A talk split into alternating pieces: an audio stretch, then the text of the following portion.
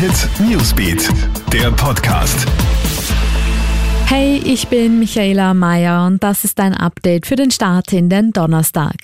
Droht einigen Bezirken nun ein Lockdown Light. Die Corona-Ampel wird morgen wieder aktualisiert und aufgrund der hohen Infektionszahlen müssen tatsächlich einige Bezirke mit der Rotschaltung rechnen.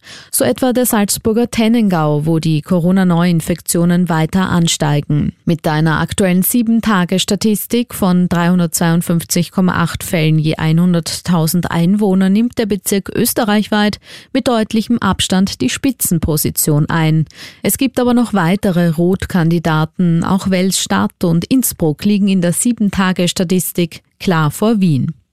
Portugal ruft wegen stark steigender Corona-Infektionszahlen den landesweiten Katastrophenfall aus. Die Anordnung gilt ab heute für 15 Tage und ermöglicht es der Regierung bei Bedarf Einschränkungen der Bewegungsfreiheit und andere verschärfte Maßnahmen durchzusetzen. So sollen sich in der Öffentlichkeit nur noch maximal fünf Personen versammeln dürfen.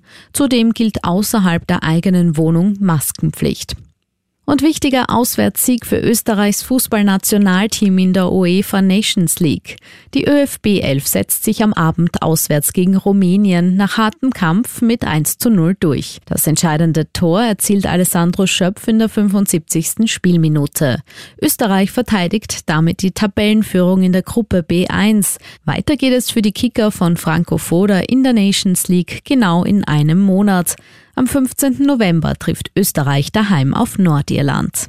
Alle News und Updates gibt's für dich immer im Kronehit Newsbeat und laufend online auf kronehit.at. Kronehit Newsbeat, der Podcast.